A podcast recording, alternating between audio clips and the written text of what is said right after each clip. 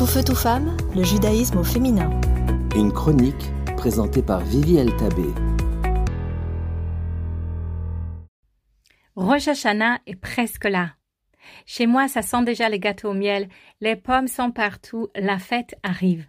Mais est-ce que vous vous êtes déjà demandé comment des tranches de pommes dégoulinant de miel, des beignets de courge et des graines de grenade peuvent influencer et changer votre année? Permettez-moi de vous raconter une histoire vraie.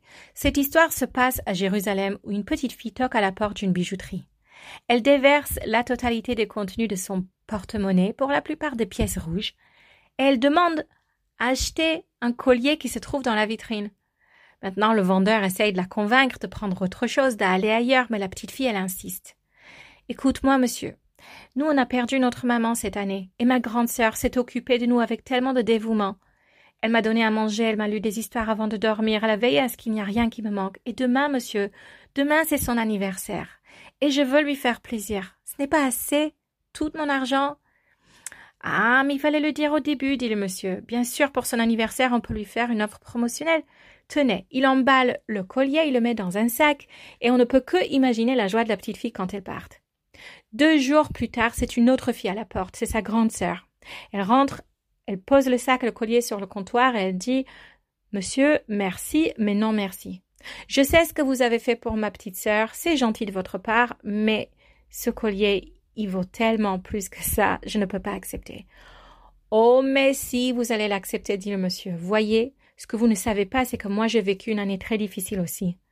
Je me suis endurcie, j'ai perdu espoir. Puis votre petite sœur est rentrée. Et elle, elle m'a redonné foi en l'humanité, en la bonté la gentillesse de l'esprit humain, et ça, ça vaut plus que tout l'argent au monde. Voyez les amis, quand Rosh Hashanah arrive, et nous on vient se présenter devant Dieu avec nos prières, nos belles coutumes, et elles sont belles.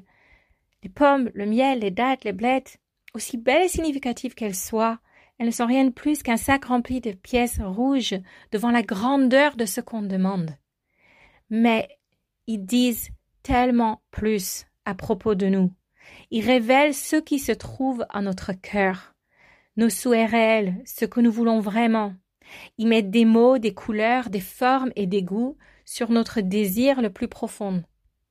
Et aussi imparfait qu'il puisse être, et aussi imparfait que nous puissions être, il suffise à restaurer la foi que Dieu peut avoir en nous, en l'humanité, en ce monde.